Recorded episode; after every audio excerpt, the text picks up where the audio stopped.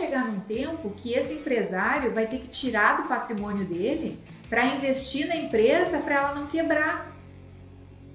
Só que isso aconteceu porque ele considerou o caixa da empresa como caixa dele. Olá, estamos começando mais um ChaiCast, o quarto episódio da segunda temporada. E hoje a temática promete, daqui a pouco a gente fala um pouco mais. Mas antes vamos dar as boas-vindas para você que está aí nos acompanhando, que nos acompanha todas as edições do nosso ChaiCast, podcast oficial do Grupo Chai, nessa temporada falando sobre gestão, liderança e trazendo várias dicas, informações junto com a nossa expert, a nossa especialista, Denise Fernandes da Cruz, CEO do Grupo Chai, empresária, gestora aí há mais de 24 anos de atuação no mercado de gestão organizacional. Olá, Denise, muito bom te reencontrar. Olá, é sempre uma alegria estar aqui junto com vocês, ainda mais fazendo essa gravação, né, do ChaiCast, que é algo que me diverte muito. E leva muito conteúdo também para as pessoas. Exatamente, André, porque nós conversando coisas que é normal, que são óbvias, mas que muitos líderes não aplicam.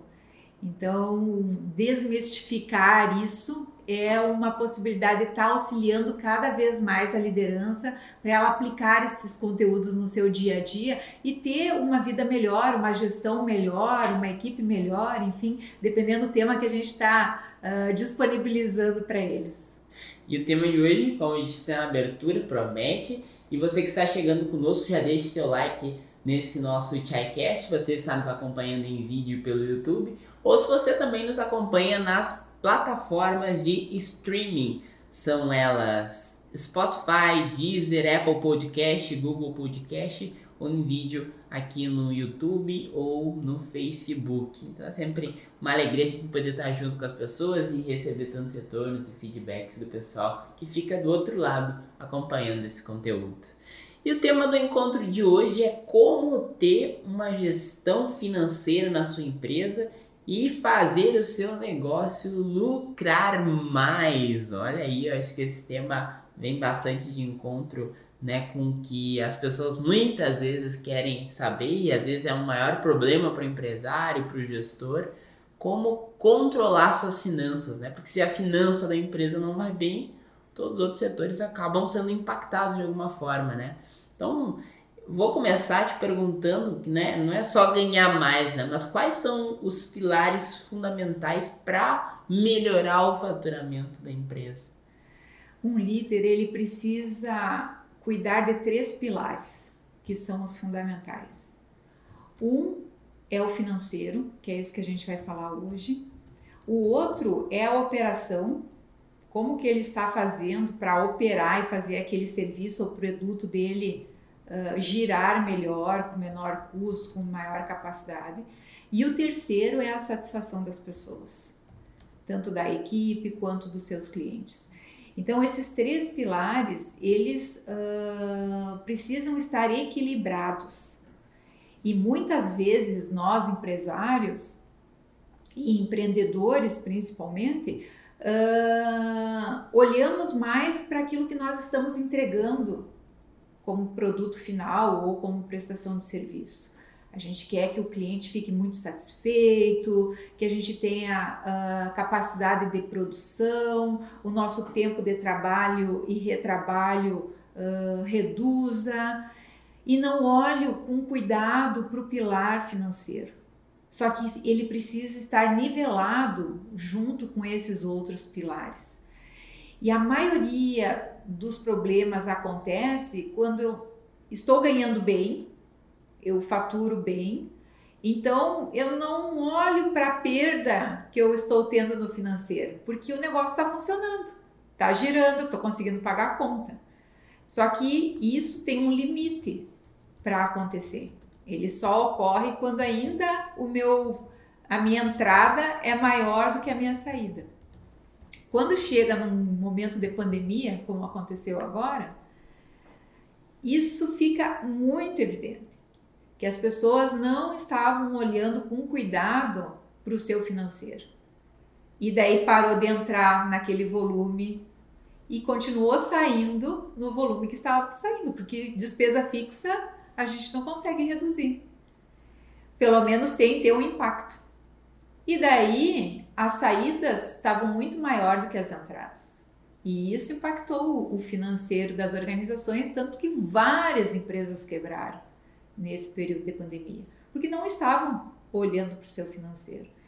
Então, olhar para o financeiro é uma questão de sobrevivência organizacional. É fazer com que o negócio uh, tenha viabilidade de funcionamento. É olhar para verificar se tem condições de fazer investimentos uh, em determinadas áreas. Se eu não gastasse ali, ainda estaria funcionando da melhor forma possível aquela atividade.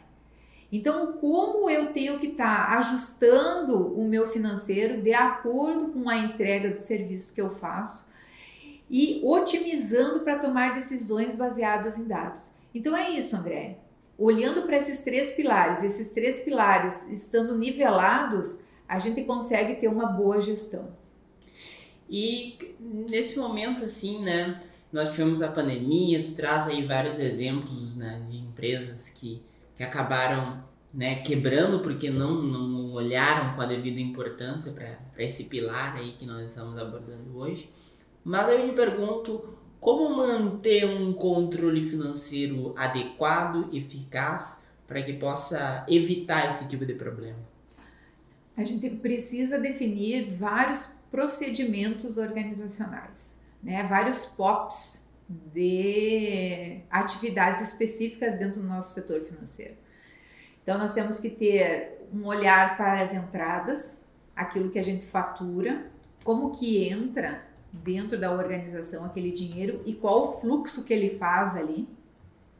E precisamos olhar para as saídas. Quais as despesas que nós temos que são fixas e despesas que são variáveis, aquelas que são eventuais, ou que são uh, variáveis no valor, né? Porque nós só temos como ter um controle efetivo, uma garantia que o valor não vai mudar naquelas despesas que são fixas. Ah, existe uma possibilidade de ter uma variação dentro da conta da água, uma variação dentro da conta da luz, mas ela é pequena. Se não existir algum fator externo que aumente esse valor financeiro, né? Porque que pode impactar uma mudança de bandeira que o governo diz, né? Um aumento do, do da alíquota que o governo definir. Se não, vou gastar mais ou menos a mesma coisa. Ou vai chegar naquela fase sazonal do verão no Rio Grande do Sul, que fica 47 graus, vai gastar muito mais ar-condicionado, né? No inverno, vai gastar quase nada de ar-condicionado. Então, ah, existe uma sazonalidade, mas essa sazonalidade o próprio gestor consegue ah, observar e já prever no seu orçamento. Mas tem coisas que são variáveis, né? Por exemplo, uh, preciso fazer um investimento numa máquina nova, potente, diferente para atender uma demanda uh, nesse momento. Essa máquina tem um investimento muito alto, não estava previsto no meu orçamento, mas ela é a única opção de eu salvar o meu negócio. Então eu tenho que fazer esse investimento. Ele é um custo variável e não estava previsto no meu orçamento. Então o gestor ele precisa fazer essa análise periódica, ter um fluxo de caixa, né, onde vai vão disponibilizar as informações das entradas e das saídas, vai ter que ter um orçamento para definir o que, que ele vai poder gastar dentro de cada uma das áreas, uma previsão, né? E no orçamento a gente sempre coloca a mais do que uh, precisa, né? Para a gente não correr o, o risco de ser muito justo. E isso falando na despesa, e quando fala na receita para orçamento, a gente bota menos do que é possível uh, faturar. Porque daí, quando dá essa diferença no planejamento, ele não fica afetado pelo resultado final. Então, consegue fazer esse lançamento diário, né? Por isso a definição de fazer um procedimento organizacional para isso, um procedimento para entradas, um procedimento para saídas, um procedimento para pagamento de impostos, um procedimento para uh, retirada de prolabore, enfim, faz todo o controle financeiro dentro desse fluxo de caixa. E isso gera diversos relatórios. Toda empresa tem que ter uma contabilidade, ou interna ou externa, né? onde precisa prestar conta para o fisco das informações do negócio em si. Né? Então, uh, isso é um outro assunto que dá uma outra aula, né? Mas aí a gente pode trazer alguém da área da contabilidade para falar. Eu sou da área da administração, mas eu gosto muito da área contábil. Então, eu, eu tenho bastante conhecimento nesse sentido. Então, a gente manda documentação para o contador, nós uh, já temos o valor que vai dar dos impostos antes do contador mandar a guia, a gente já sabe quanto vai pagar, porque a gente conseguiu sistematizar de uma forma para ter um controle mais efetivo dessas informações. Eu acho que esse tema, né, como lucrar mais na gestão financeira, acho que dá pano para manga e para vários episódios. Mas eu acho que quem está nos acompanhando muitas vezes deve estar tá preocupadíssimo com a realidade hoje da sua empresa. Não sabe mais o que fazer para fechar a conta, para fechar o orçamento. E acontece muito, né, dos líderes, e aí falando dos empresários, né, falou um pouco do Prolabore, uh, eu sou da área da comunicação, então se eu largar aqui um ato falho, por favor, já me corrija, mas é nesse sentido, uh, o líder misturar o seu caixa pessoal com o caixa da empresa. Isso é um problemão, né? Nossa, isso é definir que já tem falência com data definida. Por que isso? Por que, que isso acontece? De novo, até comentei na, na nossa aula de hoje de manhã, no Café com Liderança, né?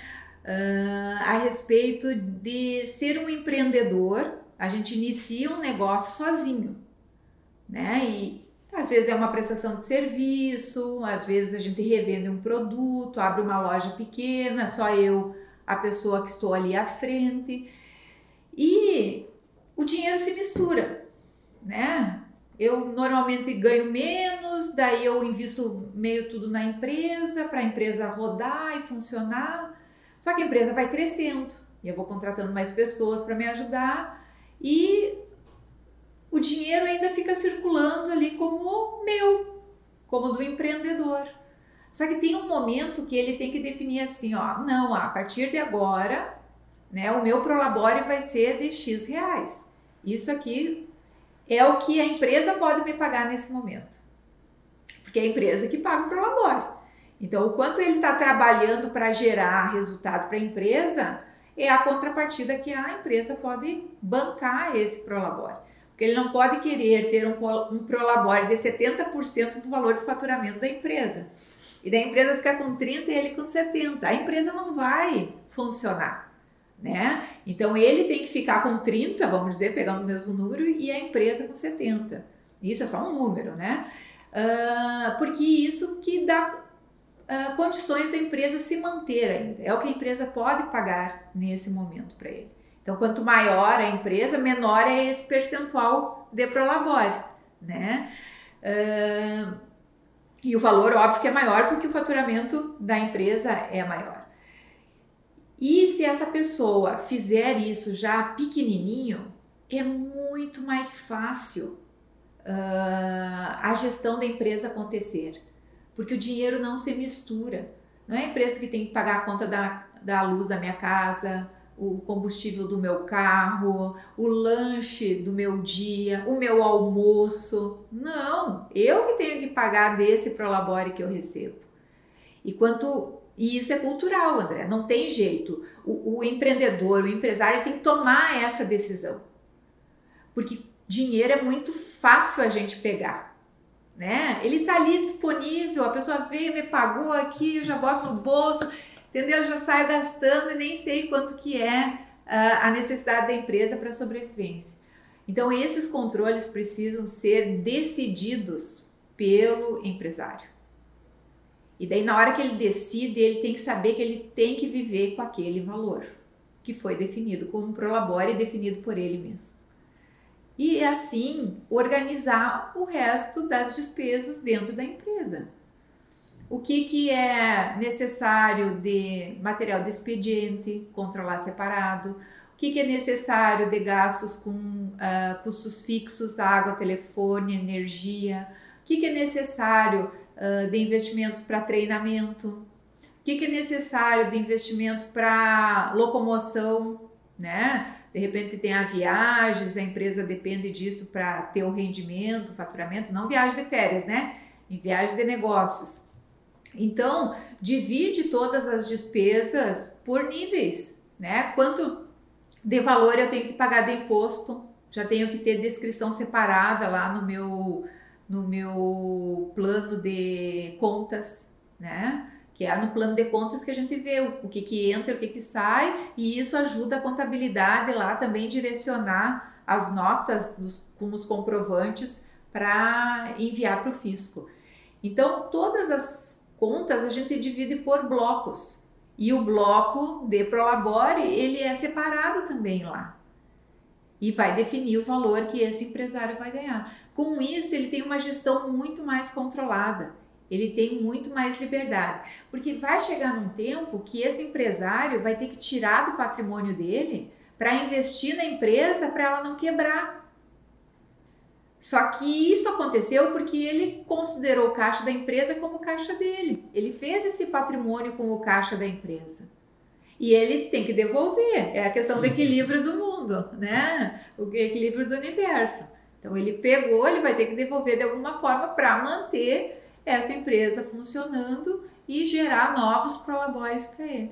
É um cenário aí muito abrangente, né, que isso nos traz e acho que deve ter gerado inquietação em muitas pessoas que estão nos acompanhando, né, devem estar pensando um pouco sobre tudo que tu acabou de nos dizer e tem muito pano para manga essa conversa como a gente estava falando. Mas outro ponto, né, que é talvez é importante, né, nesse equilíbrio entre o empresário e a empresa, é ter uma estrutura financeira, como tu colocaste, e, e, vamos esmiuçar um pouco mais sobre isso. O empresário está começando agora. Eu não tenho, Denise, como ter uma estrutura financeira como vocês têm hoje, já como empresa consolidada. Mas o que, que eu posso fazer sendo pequeno? Ah, o primeiro passo é ter ferramentas de controle. Né? Fazer um Excel, uma planilha, onde lance lá as entradas diárias e lance as saídas diárias. Uh, fazer um plano de contas com a descrição de cada uma das contas. Se não sabe fazer plano de contas, pede para o contador. O contador lhe manda o modelo do plano de contas que ele utiliza para você, para você líder, né? Para você empresário. E daí você vai começar a lançar as entradas e saídas diárias. Eu amo Excel. Eu amo fazer planilhas, né? Hoje eu sei que tem vários softwares também que é possível fazer o controle através deles, né? Então, se eu sou pequeno, às vezes vale a pena pagar 50 reais, 100 reais por um software que já vai me dar a informação automatizada, maravilha. Se eu não tenho condições, eu crio uma planilha de Excel. Só que daí eu tenho que pensar o seguinte: quanto vale o meu tempo? Será que meu tempo vale menos do que 100 reais de um software que eu vou pagar mensalmente?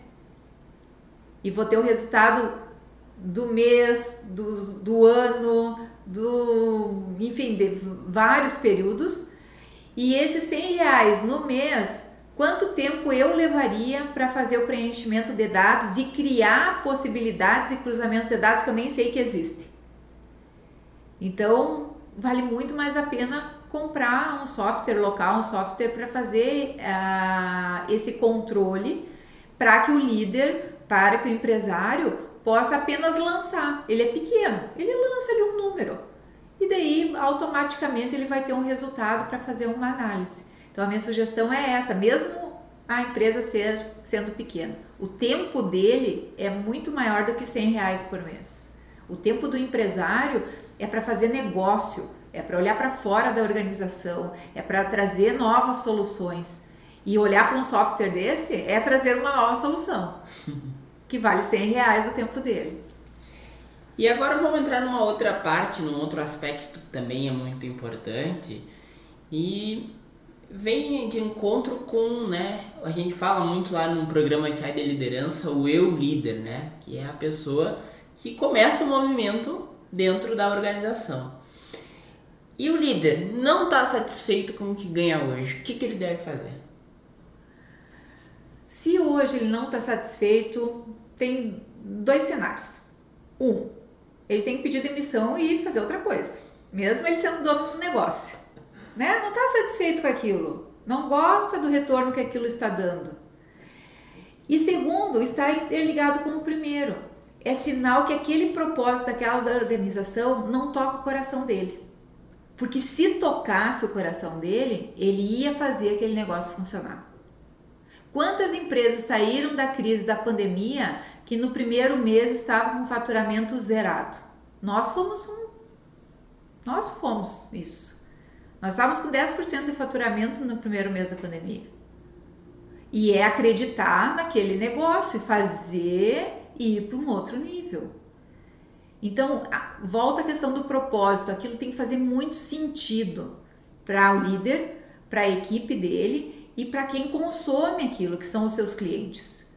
Então, uh, reforçar, fazer movimento, uh, interagir com outros empresários para ver as alternativas de solução. Com isso, o negócio cresce. E se o negócio cresce, tem condição de pagar esse líder com um prolabore melhor porque ele fez o movimento. Se ele não tivesse feito esse movimento, a, a empresa poderia ter quebrado. E daí não teria nenhum prolabore para pagar. Então ele é merecedor. De novo, a questão do equilíbrio. Ele fez muito pela empresa. Então a empresa retribui pagando um prolabore melhor. Eu sei que é ele mesmo que decide isso, né? Parece ser tudo a mesma coisa. Mas ele tem que ter essa consciência o quanto ele está contribuindo para a organização é o que ele vale. Se ele contribui menos, se ele não gosta daquilo lá, provavelmente a empresa está faturando menos e tem condição de pegar menos para o labore para ele. E daí ele fica insatisfeito, diminui mais, a empresa diminui mais e menos para o labore de novo.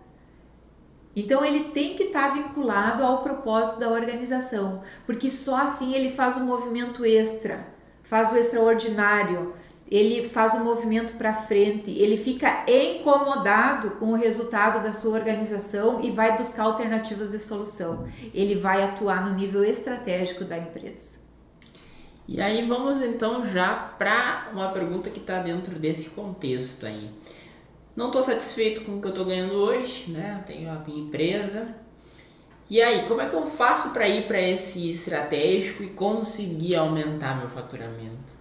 Como é que eu consigo deixar, a gente falou no episódio passado, né, do sair do operacional e ir para estratégico. E como a pessoa, é, o líder principalmente, consegue ir para o estratégico gerando lucros? Eu estava uh, hoje de manhã fazendo uma meditação, né, que eu faço todas as manhãs, e me veio um, um episódio de um livro que eu tinha lido, que eu não lembro o nome, mas me veio o texto do livro, que o dinheiro gosta de movimento. Então, se o líder sabe disso, ele faz movimento dentro da sua organização ele gera mudanças, ele busca coisas novas, ele sai do conformismo. Porque é muito bom a gente estar tá em águas uh, tranquilas, mas um bom pescador, né, um bom navegador, é descoberto em mares tumultuosos. Só que a gente tem que ser esperto, né, nós como líderes, e não esperar que a tempestade seja causada pelo universo e sim por nós mesmos.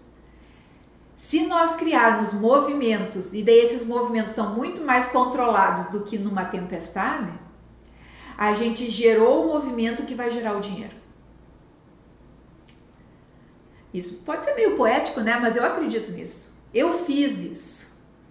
E cada vez que a gente está aqui muito bem, né, com os resultados bons, o que, que a gente faz? Movimento, cria uma coisa nova. E é isso que faz a empresa crescer, isso que gera mais lucro, mais faturamento, porque Existe uma gestão financeira sim que nos puxa para baixo, isso pode, isso não pode, isso ainda não pode ser feito. Mas também a gente está mais livre para fazer esse movimento, arriscar um pouquinho mais, porque a gente sabe o quanto a gente tem em caixa. E fazer os investimentos que são necessários fazer para esse movimento novo acontecer. Então é isso, é fazer movimento que gera mais dinheiro. Por que, que no marketing o pessoal faz campanha publicitária? E daí faz uma campanha destinada a uma data X. Ele fez movimento. Né? Dia das Mães. Todo mundo faz uma campanha fortíssima para o Dia das Mães. Por quê? Gera movimento no consumo para presentear as mães. E isso é marketing, é mídia. Então toda empresa precisa perceber isso. Quais os movimentos que ela tem que fazer? Às vezes são datas comemorativas? Sim, mas às vezes também podem ser produtos novos, serviços novos. Uh, um movimento na mídia diferente, mesmo sem uma data específica. É movimento. Isso faz as empresas crescerem. Uma boa dica aí. Eu acho que vai ser muito útil para a pessoa que está nos acompanhando e principalmente, né, a gente que já fez tantos movimentos aqui na empresa sabe o quanto traz resultado, né? E mesmo diante de um cenário de crise, mesmo na tempestade, é possível melhorar os números e a gente aqui tem provas vivas, né? Do faturamento antes e depois da pandemia. Sim. Dá para comentar um pouco sobre isso? Dá sim, André. A questão do movimento, ele tem que ser feito pelo propósito, não pelo dinheiro. Ele tem que ser feito pelo propósito. Qual é a nossa necessidade agora? De ajudar o quê?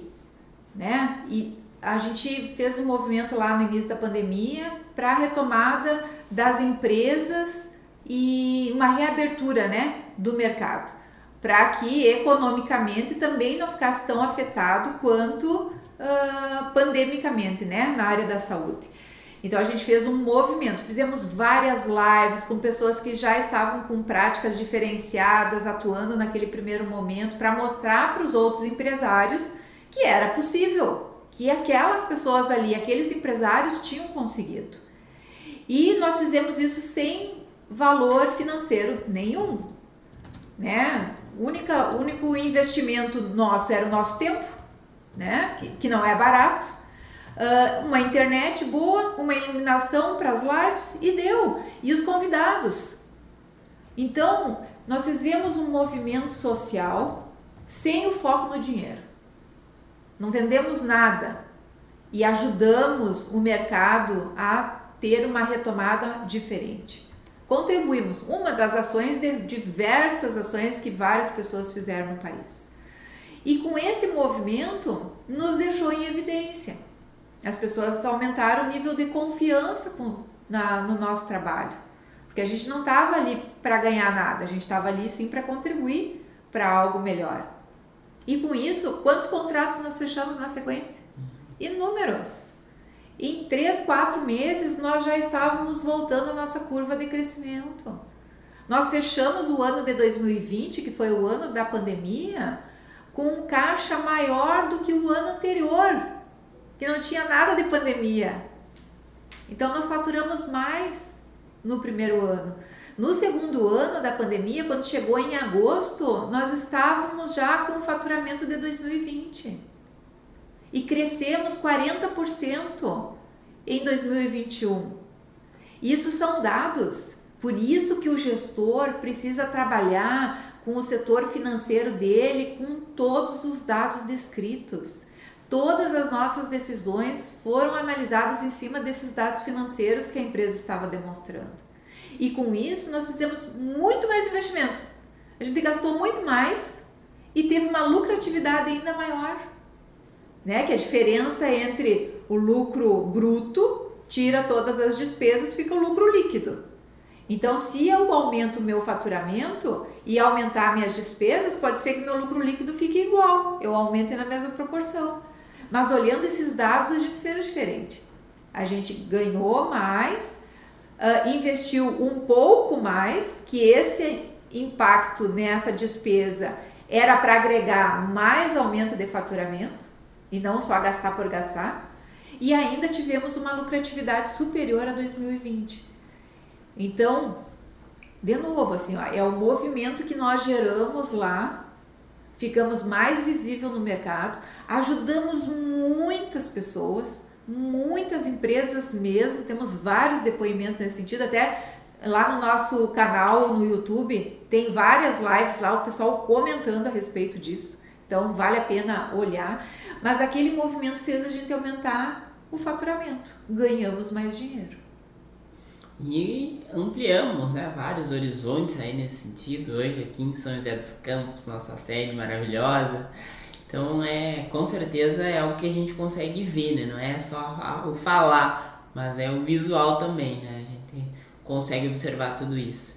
E até tem uma frase, né, que é meio famosa, que é no sentido de que na crise ou a empresa cresce ou afunda de vez, né? Então... É, e é porque ela aproveita a oportunidade, entendeu? Ela olha para o mais e não olha para o menos.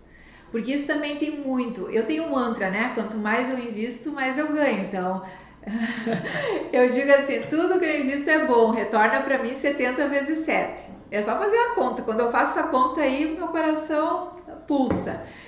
Mas quando a gente faz o, o investimento, o gasto, a gente tem que olhar, tem que fazer com o coração leve, que aquilo é um retorno, não é uma despesa.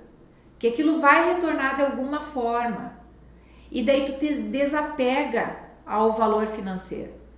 O problema é às vezes que o empresário, empreendedor, ele fica focado no gasto, na escassez, na falta.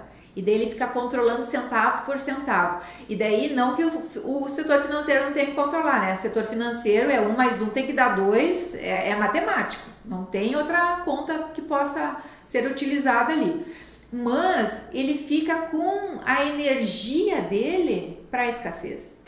E quando a gente fica nesse lugar, a gente não gera negócios, as coisas não acontecem, tudo dá errado, quebra mais uma máquina que eu tenho que consertar, uh, uh, perco um, um cliente, reduzo o faturamento porque eu estou focado na escassez. Então, quando a gente está focado na abundância, né, que é fazer movimentos, fazer uh, encontros. Inclusive, nós temos nosso encontro agora em São Paulo, né?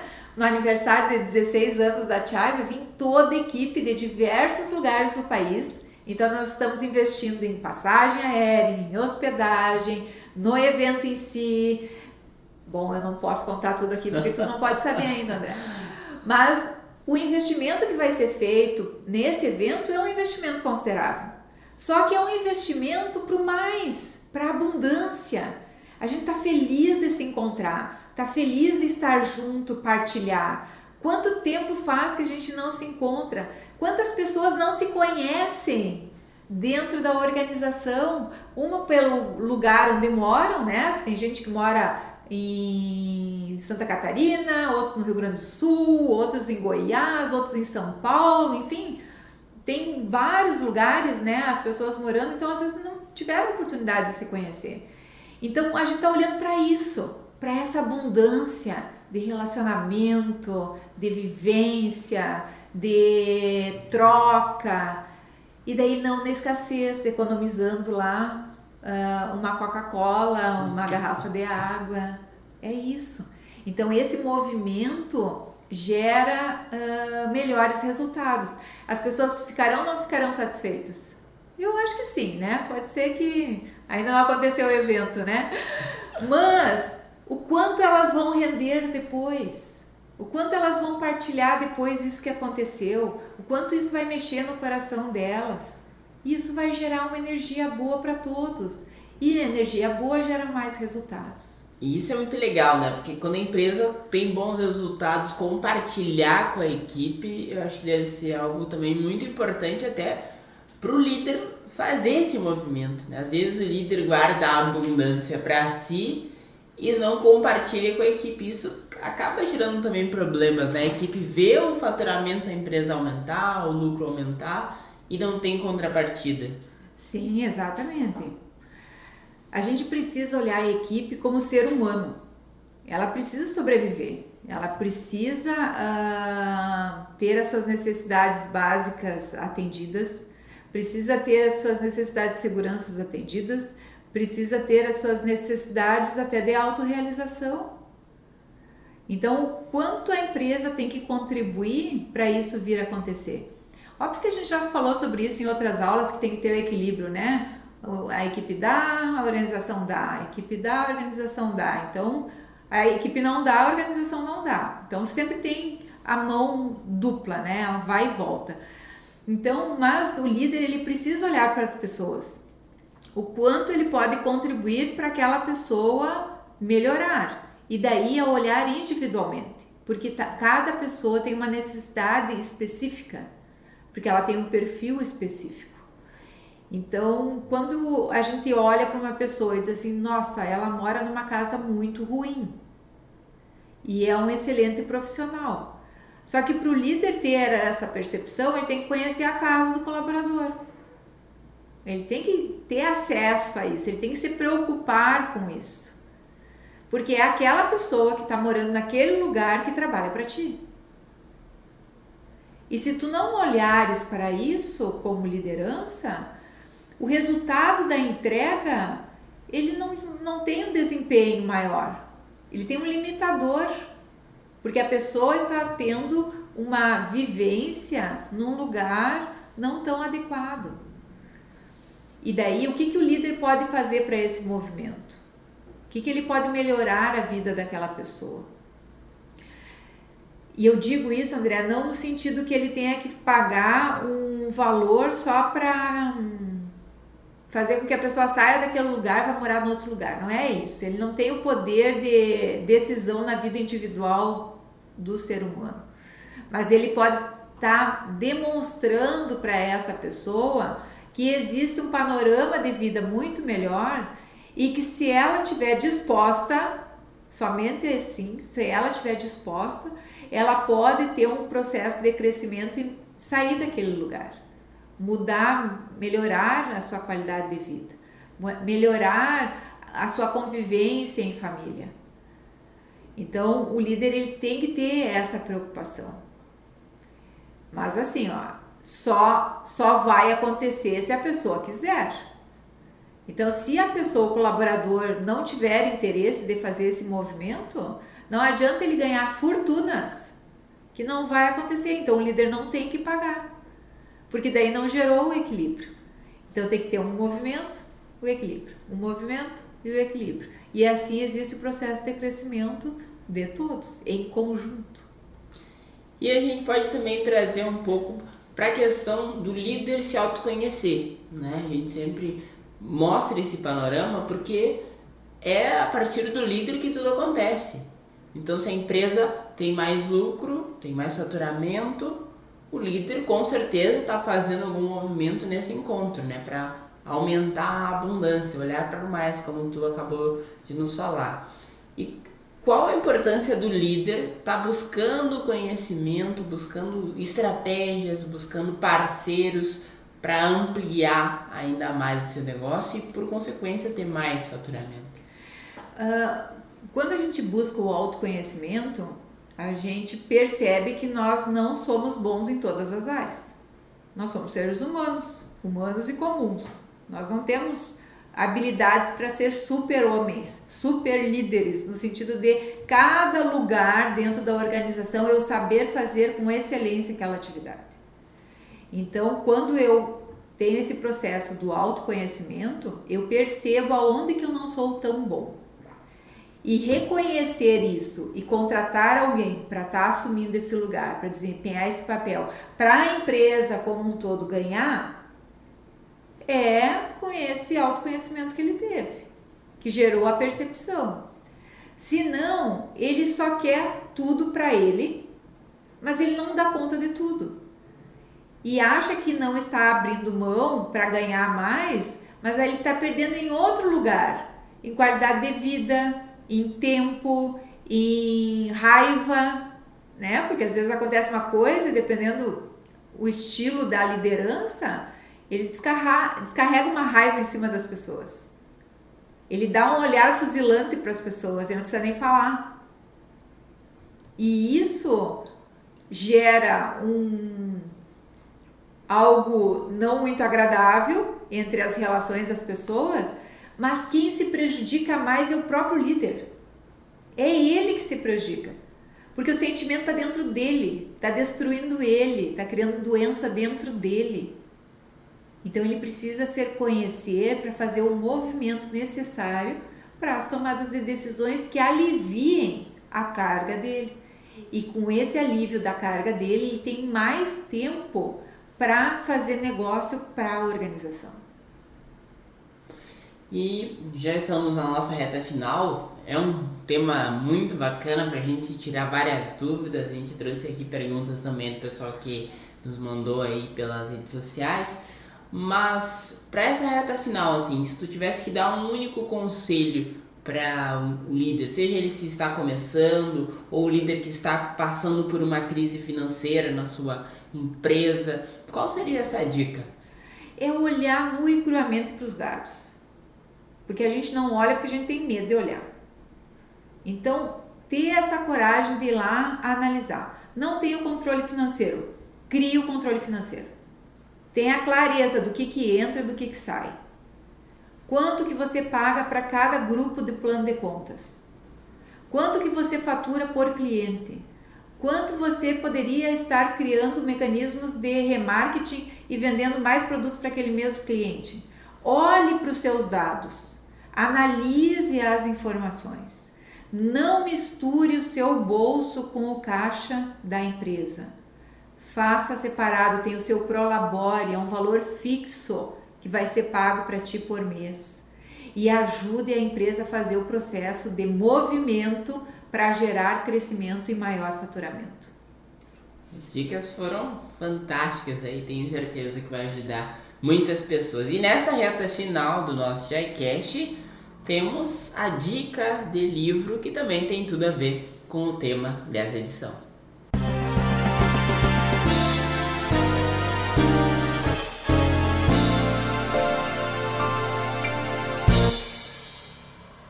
Então, para você que quer organizar o seu financeiro, com essa dica que eu dei, pode ler A Estratégia Focada no Lucro.